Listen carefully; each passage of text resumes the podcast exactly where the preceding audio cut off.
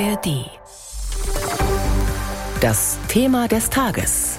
Ein Podcast von BR24. Mit Benny Riemer und einem Blick aufs Rennen um die US-Präsidentschaftskandidatur bei den Republikanern auf die Vorwahlen in New Hampshire. What a great night. God is so good all the time. Thank you, New Hampshire, for the love, the kindness, the support, and a great night here tonight. Thank you so much. Today, I have to tell you, it was very interesting because I said, wow, what a great victory. But then somebody ran up to the stage all dressed up nicely. She didn't win, she lost.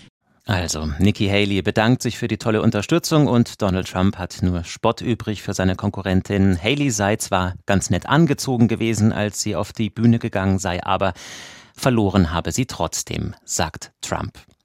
Das Ergebnis ist zwar knapper als bei der ersten Vorwahl in Iowa, trotzdem hat Donald Trump laut Prognosen die zweite Vorwahl in New Hampshire klar gewonnen. Laut CNN hat Trump etwa 54 Prozent der Stimmen erreicht, seine Konkurrentin Nikki Haley kommt auf 44 Prozent. Ist das Rennen um die Kandidatur bei den Republikanern also gelaufen? Das wollen wir jetzt klären mit in unserem BA24-Thema des Tages mit unserer Korrespondentin vor Ort, mit Isabel Karas. Guten Morgen. Guten Morgen. Donald Trump liegt also vorn. Wie groß ist denn sein Vorsprung? Hat sich an den Zahlen noch irgendwas geändert? Also ich habe auch momentan die Bildschirme hier noch vor mir. Gerade wird ja immer noch ausgezählt. Ähm, bei CNN sind wir gerade bei 88 Prozent der Stimmen, die wohl schon gezählt sind. Da hat sich an den Werten nichts verändert. Bei AP, bei der Associated Press sind es schon 91 Prozent. Da hat äh, Donald Trump gerade knapp 55 Prozent. Nikki Haley liegt mit 43 Prozent dahinter. Also es bleibt ungefähr in dem Rahmen, der auch schon vor einigen Stunden vorausgesagt wurde. Eine erste Reaktion von Trump haben wir gerade gehört. Was mhm. hat er noch gesagt? Wie hat er sich präsentiert, nachdem der Sieg klar war?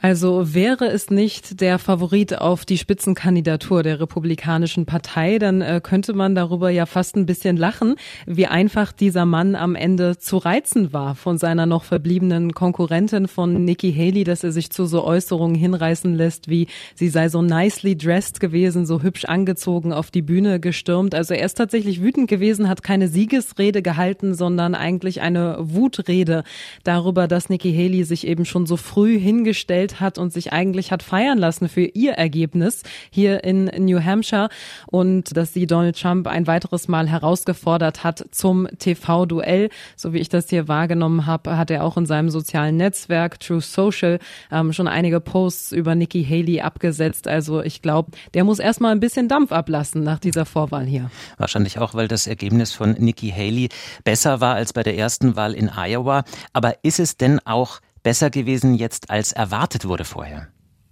Also in den Umfragen, auch in den letzten aktuellen Umfragen, die ähm, noch in den Stunden vor Wahlbeginn eingetroffen sind, lag Nikki Haley ja immer recht deutlich hinter Donald Trump. So gesehen ist es einfach auch dabei geblieben und äh, die großen Überraschungen sind jetzt hier ausgeblieben. Am Anfang der Auszählung, da ging es noch relativ spannend los, aber dann war doch relativ schnell auch klar, Donald Trump wird auch die zweite Vorwahl für sich entscheiden können.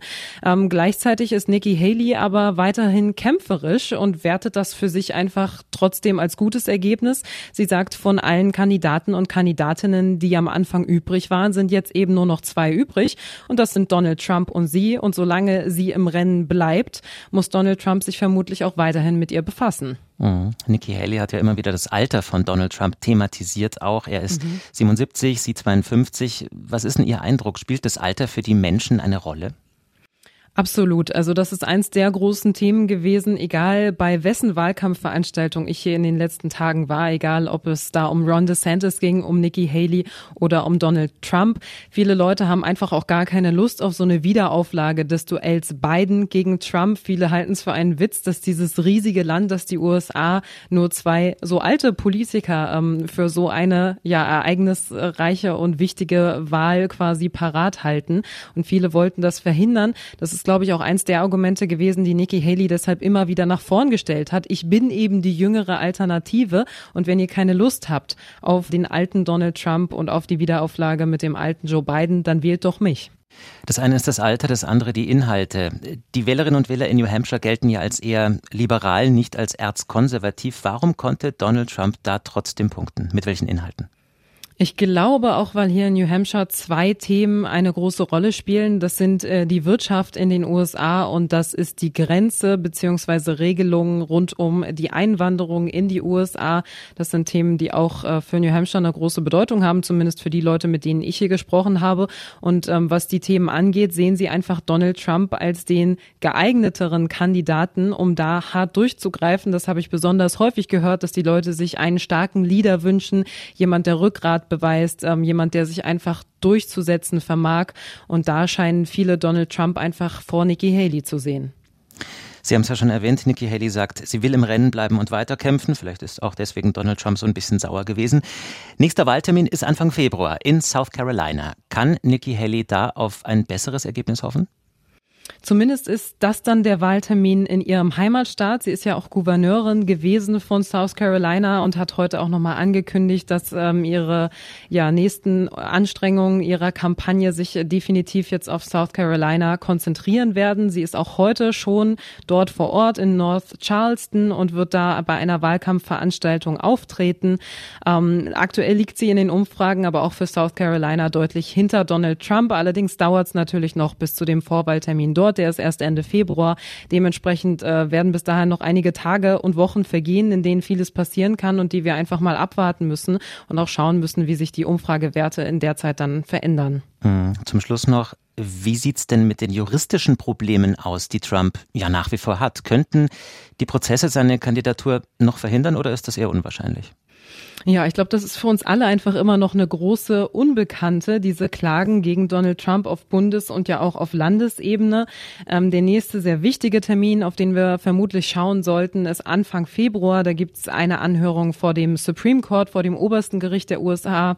Da werden die Richterinnen und Richter sich damit befassen, ob Trump denn wegen seiner vermeintlichen Rolle bei der Stürmung des Kapitols am 6. Januar 2021 von den weiteren Vorwahlen ausgeschlossen werden darf. Da hatten ja zwei Staaten, äh, Colorado und Maine, beschlossen, einfach Trump nicht auf ihre Wahlzettel zu schreiben. Wann da allerdings ein Urteil fallen soll, das ist wirklich total offen. Und bis dahin muss Trump einfach auf den Wahlzetteln bleiben in Colorado und in Maine und natürlich auch in den anderen Bundesstaaten.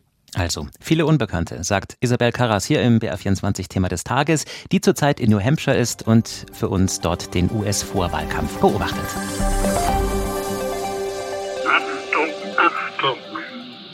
Hier ist die Sendestelle Berlin. Hallo, ich bin Gabor Pahl und für alle, die gerne in die Vergangenheit eintauchen, habe ich etwas, was es sonst nirgends im deutschsprachigen Raum gibt. In meinem Podcast stelle ich euch historische Tonaufnahmen vor, ungeschnitten. Eine unglaubliche Tragödie, die uns gerade bestätigt wurde. John Lennon wurde vor seinem Apartment in New York in den Rücken geschossen, dann ins Krankenhaus transportiert, aber bei seiner Ankunft dort war er bereits tot. Archivradio Geschichte im Original, so heißt der Podcast. Wir bieten euch unzählige Aufnahmen vom Ersten Weltkrieg. Es muss denn das Schwert nun entscheiden. Bis fast in die Gegenwart.